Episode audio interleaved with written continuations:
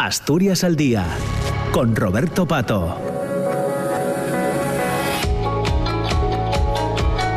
10 de la mañana y 7 minutos. Buenos días de, nuevo. Saludamos también a las personas que se suman ahora a la emisión de la radio pública de RPA en este día, en este martes 6 de junio. Ya les comentaba a las 9 de la mañana que en esta segunda parte del programa, en este día, en este martes, queríamos conocer algunas experiencias, en concreto las de tres personas que forman parte del programa asturiano de atención a víctimas de la violencia en Colombia 2023. Ya están conmigo Lady, Margarita y Cristian. Son tres de esas seis personas acogidas este año en Asturias. Llevan además muy pocos días eh, con nosotros en nuestra, en nuestra comunidad participando, acogiéndose, mejor dicho, a un programa que pues ya he perdido la cuenta de las ediciones que, que se llevan eh, desarrollando en Asturias, pero como también está con nosotros eh, Javier Arjona de Sol de Paz Pachacuti, pues seguro que él nos puede recordar exactamente de, qué edición estamos hablando en este 2020, 2023.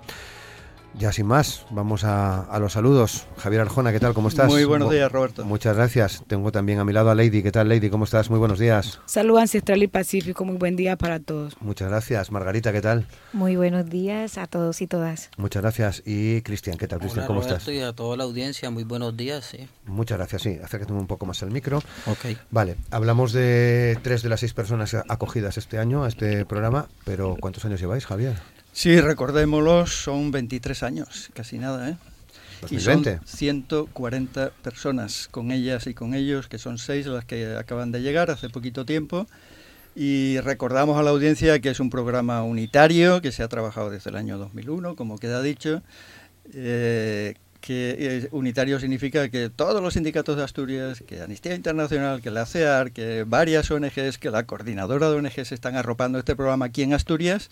Y en Colombia nueve organizaciones, digamos, de alto nivel que hacen de comité de selección, es decir, son las que determinan qué personas pueden llegar a Asturias porque no, no es sencilla ¿no? La, la, selección y tampoco es fácil la, la, estadía, como contarán seguramente, ¿no? porque tienen que venir sin su familia, porque es un programa temporal de, de, seis meses con el compromiso de regreso a la actividad que allí tienen como personas defensoras y recordamos siempre en la memoria que dos de ellas a su regreso fueron asesinadas, Luciano Romero Molina y Henry Ramírez, ambos sindicalistas. Que habían estado con nosotros también. Habían estado aquí en, en su momento, sí. En Langreo, en Asturias, en Gijón, en, en todo el territorio haciendo su labor, ¿no? De, de, explicar por qué, por qué los persiguen por hacer sindicalismo en ese caso. ¿no? Bueno, 20 años de, de la primera edición de este programa de acogida. ¿Hacéis balance? ¿Habéis hecho algún tipo de balance dada esta efeméride, esta fecha de estos 20 años, este aniversario? Sí, a los 20 se hizo eh, una, un balance eh, con, el gobierno de Asturias. Eh, nos tocaba pandemia en aquella época, pero se hizo, se logró hacer una, valoración con alta participación también de gente que había estado, de las organizaciones, allá en la Casa de Cultura de, Gijón. Y ahora por los 23, bueno, al no ser un número redondo, pues, pero con, la, la novedad, como van a comentar seguramente ellas y ellos, tiene que ver con que es la primera vez que vienen con un gobierno nuevo, ¿no? con otras características. ¿Eso está influyendo o no en la situación de salud? Quiero decir, de, pervivencia en la vida, pues, pues no. Hay unas altas cifras en estos momentos de, de persecución y de muerte. 71 líderes sociales asesinados este año. 42 masacres, 14 eh, firmantes de paz asesinados. Las cifras siguen siendo muy altas. Desde luego, desde luego. Eh, recuérdanos, eh, Javier, estuvisteis en octubre, más o menos. No, la, la delegación asturiana que se relaciona sí. con este programa va todos los años y estuvimos en el mes de febrero. En febrero, de este año, de 2000, este año 2023. 2023. Sí, sí. Me, se me iba a octubre, y, no sé por y llegamos qué, a coincidir en el caso concreto de Lady en su territorio, en Tumaco. Muy bien. Bueno, Lady, ¿tú mm, por qué estás aquí? Eh, bueno, yo soy autoridad étnica eh, de territorio negro eh, en el municipio de Tumaco, departamento de Nariño. Nosotros estamos ubicados en la parte sur del departamento, frontera, digamos, con, con Ecuador. Eh, es un territorio que eh, permanece en disputa, eh, en disputa por los diferentes eh, grupos armados, por las diferentes situaciones, digamos, que ahí, que ahí se desarrollan. Y no es fácil eh, ejercer el liderazgo y la autoridad dentro de un territorio que permanece en conflicto. Pues esa es la, esa es la, la situación por la cual hoy me encuentro, digamos, aquí en Asturias. De una familia muy castigada por la violencia, eh, Lady, la tuya. Eh, sí, eh, pues en el territorio se presentan diferentes violaciones, digamos, al, a los derechos humanos y al derecho internacional humanitario. Eh, para mencionar algunas, la, las diferentes masacres que, que se ejecutan dentro del territorio, asesinatos selectivos, eh, desaparición forzada, de la cual, como lo acabaste de mencionar, soy víctima, puesto que un integrante de mi familia fue desaparecido forzosamente. Eh, y pues hasta hoy no sabemos con, eh, en dónde quedó y cuál ha sido el destino de él. Eh, es un territorio que tiene presencia de minas antipersonas, eh, temas de reclutamiento forzado, entre muchas otras, digamos, situaciones propias del conflicto. Bueno, es tu, tu experiencia, tú estás es amenazada de muerte también. Eh, sí, como te lo acabé de decir, no es fácil realizar nuestro ejercicio de autoridad dentro de un territorio, digamos, que, que permanece en conflicto, eh, pues por diferentes situaciones. Eh, pues una de estas, la, las economías ilícitas. que, que, proliferan, digamos, en, en, el territorio. Estamos nosotros, las autoridades étnicas, los líderes sociales, pues haciendo frente y atendiendo todas estas situaciones eh, desde sistemas, digamos, alternativos de producción, economías eh, limpias y bueno, el tema de despojos de tierra, bueno, una cantidad de situaciones, digamos, que nos toca a nosotros los líderes sociales afrontar. Desde luego. Margarita, ¿cuál es tu caso? Tú eres defensora de los derechos humanos, eres profesora eh, universitaria. ¿Cuál es tu situación? Sí. Eh, bueno, yo soy funcionaria de la Defensoría del Pueblo, de la fun de funcionaria de la Defensoría del Pueblo, ahora en Barranquilla, antes estaba en Sucre, donde acompañaba líderes, lideresas, defensores y defensoras de derechos humanos, y esto eh, pone en riesgo a funcionarios como yo, no solamente eh, eh, a mí en particular, sino a todos los que ejercemos este tipo de labor en el territorio. ¿Por qué? Porque hay eh, diferentes grupos armados regulares e irregulares a quienes nuestra actuación eh, les, les afecta. Tal como lo decía la compañera, eh, el conflicto en Colombia eh, genera graves violaciones a los derechos humanos e infracciones al derecho internacional humanitario. Fundamentalmente hay un tema de reclutamiento que es importante, hay un tema de ejecuciones extrajudiciales que se han venido incrementando en Colombia por todo tipo de actores, incluso por eh, otros órganos de otras estructuras de poder, inclusive eh, eh, empresas, grandes empresas multinacionales y esto, que ordenan, tienen a estos grupos como como, como sicarios para que ejecuten aquellas acciones y el desaparecimiento de personas sindicalistas y, y, y de líderes y lideresas, reclamantes de tierras y bueno, también últimamente al funcionariado en Colombia, es decir, que en estos momentos está tocando al mismo Estado. Uh -huh. Situaciones complicadas, Margarita. Sí, eh, estamos, tenemos mucha esperanza porque, bueno, tenemos un nuevo gobierno hace menos de un año. Eso, pues, es, es un proceso, un cambio en el que estamos. Eh, hay una, un, un nuevo gobierno que por lo menos conoce y no desconoce el trabajo de los defensores y defensoras de derechos humanos, que era con lo que nos encontrábamos antes, que se deslegitimaba el trabajo de, eh, eh, de, de, las personas que trabajamos en la defensa de los derechos de las, de, de las comunidades. Uh. Cristian, eh, ¿tú eres sindicalista? Sí, sí, Roberto. Eh, pues soy sindicalista. Eh, pues a mi corta edad inicio eh, en defender los derechos de todos los trabajadores de pues, mi pueblo, Colombia. Porque a pesar de que tengamos un estatuto laboral eh, algo conformado, tiene muchas falencias. Y aparte de ello, pues también eh, el poder económico que ejercen ciertas empresas eh, da cabida a que estos derechos día a día se vulneren y se violen. Pasan por la faja, como decimos, y simple y sencillamente eh, hacen a su antojo y hacen a un lado el estatuto laboral. Bueno, ¿cómo afrontáis eh, el tiempo que vais a estar en, en Asturias, eh, entre nosotros, eh, Cristian?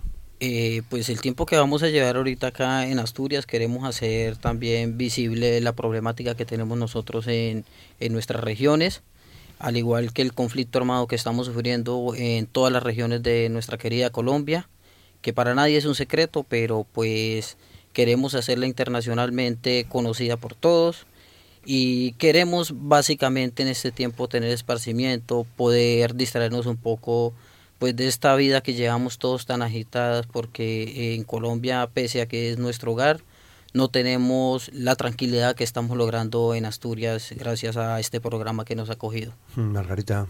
Sí, eh, además de lo que dice el compañero, de fortalecer lazos de, confianza con otros pueblos, de solidaridad entre nosotros también y de nosotras, y también vender la idea de que como colombianos y colombianas somos un pueblo que es organizado, que está dispuesto a mantener la lucha por la paz, a creemos en la paz total, en la propuesta de la paz total, y estamos decididos y decididas a... Eh, eh, cambiar estos contextos de violencia que definitivamente em, pues afectan al futuro, al presente y el futuro de nuestra nación. Em, y bueno, reconocernos en nuestras diferencias también. Lady. Eh, sí, me recojo en las, palabras de los compañeros, pero específicamente fortalecer los procesos de diplomacia ciudadana, eh, también conocer otras realidades, digamos, desde otro, desde otro punto de vista, y pues que esto nos pueda servir para fortalecer hacia adentro nuestros procesos eh, sociales y organizativos, pues allá en el territorio. Javier, ¿cómo diseñáis esta, este, este periodo que van a estar con nosotros? Esta tarde precisamente hay una reunión de los grupos de apoyo que mencionaba antes. ¿no? 14 organizaciones asturianas van a conocer a, las seis personas y van a comprometerse también con una agenda de, estos seis meses en que puedan compartir con los sindicatos, con las ONGs, con las asociaciones, algunas de las, de las actividades que puedan hacer, que no, no da tiempo a todos. Seis meses pasan rápido, más, de, más, de lo que, más rápido de lo que se piensa. ¿no? Hay una actividad institucional, digamos, que reciben las autoridades, ya está agendada, por ejemplo, con la alcaldesa saliente de Gijón para esta semana, para la semana que viene con la consejera ¿no? de, presidencia, que le corresponden estos temas y que siempre ha, recibido, para tener también una relación institucional ¿no? con, ahora estamos en tránsito de autoridades, ¿no? Cambiando, aquí lo estáis debatiendo todo, todo este tiempo. Bueno, pues también, ¿no? Con, con las nuevas autoridades, lo mencionamos aquí después de, del Langreo, que, la, que estaba invitado ya de antes, del Consejo Local, para el día 20, que es el Día de las Personas Refugiadas, les corresponde, ¿no? Aunque sea refugio temporal, es refugio, ¿no? Eh, eh, en este caso, y también habrá ahí actividad. Algunas agendas por fuera de Asturias ya han sido invitadas a la Universidad de Deusto, donde va a haber encuentro en septiembre de, de otros programas que existen en el Estado, similares al asturiano, aunque con menos tiempo, pero pero de, similar eh, contenido y cometido y si pueden, si, si hay ocasión, si eh, digamos que las normas de que la tarjeta está que tienen que tener de extranjería para que puedan viajar por Europa, pues algún viajecito seguramente que también puedan hacer si, le, si les da tiempo. ¿no? Es un periodo, bueno, pues para salir de, de aquella situación, para revisarse ellas y ellos también su situación de, persecución allá y de enorme aporte ¿no? a, la, a, la, democracia de Colombia y desde aquí lo que nos corresponde es acompañarles. La agenda la, la, determinan ellas y ellos en colectivo y con el coordinador que está presente aquí, aunque no en los micrófonos, eh, Javier Orozco. ¿no? Mm. Sí, saludos Javier. Eh, nos quedan pocos minutos, pero ¿por qué... Eh esta realidad es, tan lejana a nosotros, Javier, a pesar de los 23 años que lleváis con, este, con este programa. Los 23 años y como habéis analizado aquí alguna vez, y tanta presencia de gente colombiana en nuestros trabajos en Asturias. es una de las comunidades más, importantes ¿no? Eh, en, Asturias, en, todas las poblaciones. Bueno, hay una lejanía que han explicado ellas y ellos, ¿no? Hay, hay intereses mm, determinados corporaciones muy poderosas en que no se hable de la realidad de Colombia, en contravía, pues ellas y ellos van a seguir hablando, como han hecho todas las anteriores, de, sus situaciones. Hay intereses en que las propuestas de paz y derechos humanos que está tratando de implementar el, actual gobierno no tengan todo el apoyo que deberían tener. Y fíjate que nuestro Parlamento asturiano, los ayuntamientos de Asturias, el Congreso y el Senado se han posicionado favorablemente y casi unánimemente en esa situación. Bueno, pues contrasta con, otros intereses. Quiero decir, lo que se está proponiendo en Colombia ahora mismo tiene el arrope teórico de la institucionalidad y sobre todo de las organizaciones de, Asturias y de España. ¿Lo entendéis así, Margarita? lo mm, el distanciamiento, no, sí. nosotros, eh, bueno, para mí con toda la sinceridad fue eh, importante venir, ha sido importante venir. Entendemos que tenemos acá unos apoyos eh, eh, interesantes y eh, lo que deseamos es que se conozca eh, nuestra problemática y ustedes nos lo están permitiendo con todas las organizaciones que están acá. Definitivamente es un papel de diplomacia ciudadana, como lo decía la compañera, en la que tenemos una labor como colombianos y colombianas y que agradecemos enormemente a Pachacuti que nos haya permitido acercarnos con el pueblo pueblo europeo, en este caso España. Eh, ¿Esperanzas que tenéis en el nuevo gobierno, Cristian, en vuestro nuevo gobierno en Colombia? Eh, sí, Roberto, pues pese a que somos gobierno, tenemos también algunas falencias, sí. Pues en el momento nosotros no contamos con garantías de salvaguardar nuestras vidas totalmente. Eh, pese a que venimos de un gobierno totalmente opresor, venimos de un gobierno de derecha, el cual siempre eh, ha estigmatizado el trabajo de los líderes y lideresas de nuestras regiones, pero estamos totalmente eh, convencidos de que el cambio va a ocurrir y el cambio viene por buen camino con este gobierno alternativo que tenemos. Hmm, Lady, eh, ¿compartes esta reflexión? Eh, totalmente de acuerdo, puesto que para nosotros eh, nuestra cuna, nuestra casa Colombia, eh, pues es un pueblo organizado y decidido a cambiar las dinámicas de violencia y exclusión. Por eso le apostamos a un gobierno diferente, a un gobierno que reconoce todas las situaciones internas que pasan y que de ahí propone. Entonces, totalmente de acuerdo con los compañeros. Bueno, sois tres de, los, de las seis personas que que están en Asturias. ¿Quiénes son eh, las otras tres, Javier? Que pues conoceremos seguramente sí, hay otra en este periodo. de la zona del Cauca, Aura Jimena. Eh, hay otro compañero eh, sindicalista también, David, y, y, hay un compañero de Buenaventura, no sé si la gente que nos escucha ha oído hablar de Buenaventura, el principal puerto del Pacífico y con una problemática muy especial, es el más joven ¿no? de la delegación, 25 años. Eh, esos son los otros personas que en otro momento vendrán por aquí por la emisora. Pues seguro que estaremos encantados de, conocerles y seguir, eh, bueno, pues eh, dando, ofreciendo la posibilidad de que se escuche vuestra voz, Margarita. Muchas gracias. Mira, en nombre del funcionariado en Colombia que trabaja en el tema humanitario, pero también de las personas que hacemos parte de los sindicatos, em, les decimos, o sea, Colombia necesita eh, un apoyo fundamental en el tema de la paz total, en que requerimos de verdad em, una mirada hacia allá, porque somos parte de la ciudadanía global. Y, bueno, aquí estamos y, bueno, vamos a seguir visibilizando nuestra situación y sobre todo lo de nuestros líderes y lideresas en el territorio. Hmm. Cristian. Sí, Roberto, pues ya sin nada más así que retomar, nuevamente reiterar, eh, seguiremos en pie de lucha, seguiremos luchando para que nuestros derechos sean totalmente reconocidos, así como lo es mundialmente, pues en nuestra Colombia lastimablemente el tema sindical está muy estigmatizado y diversificado en cuanto a su interés propio que tenemos como trabajadores, que siempre querer el bien común, tanto el proletariado eh, obrero, como también querer que su empresa para la cual nosotros tenemos nuestra fuerza de trabajo, eh, surja también y salga adelante en conjunto. Lady. Eh, yo me quiero despedir con, la siguiente, con el siguiente verso. Al pueblo asturiano yo le quiero agradecer por acogernos con cariño y nuestra vida proteger. Como decía mi abuelita, y lo repite mi mamá, por más violentos que haya, los buenos siempre seremos más. Muchísimas gracias.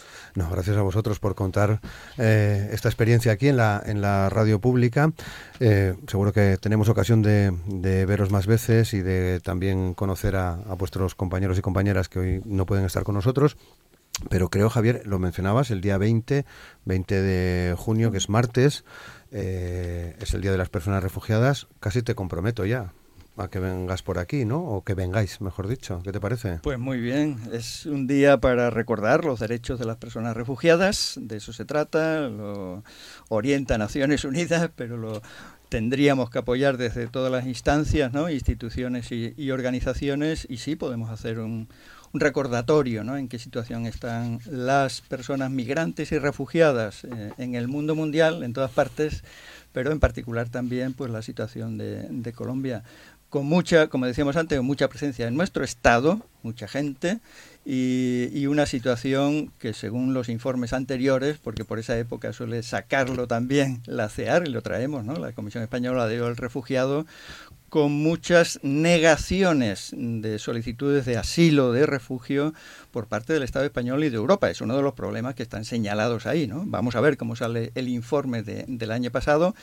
Mm, si hay cambios o, no los hay, pero en todo caso el derecho, los derechos de las personas refugiadas hay que seguir defendiéndolas. Europa, no se olvide, presume de, ser cuna de los derechos humanos, entre ellas también del sagrado derecho de asilo y refugio. Podremos comentar también, seguramente, si te parece, la situación de las personas refugiadas saharauis. Este fin de semana hubo por Langreo y por Gijón actividades en relación a África, por ejemplo. Y ha habido bastante actividad en relación a personas refugiadas del Sáhara o de Palestina y otros lugares. Bueno, lo hablamos el 20. Muchas gracias, eh, Javier, Lady, Cristian y Margarita. Muchas gracias. Muchas gracias. Saludos.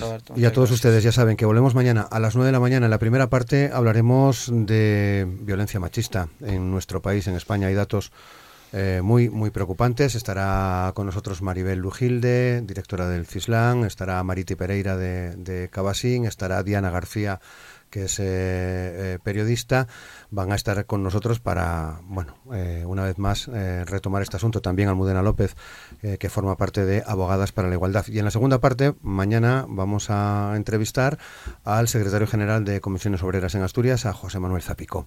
Ahora, desayuno con liantes, a las 11, boletín de noticias y después la radio es mía, y a las 2 de la tarde, ya saben, Asturias hoy, segunda edición. Nosotros regresamos mañana. Pasen un feliz martes. Hasta mañana. Gracias.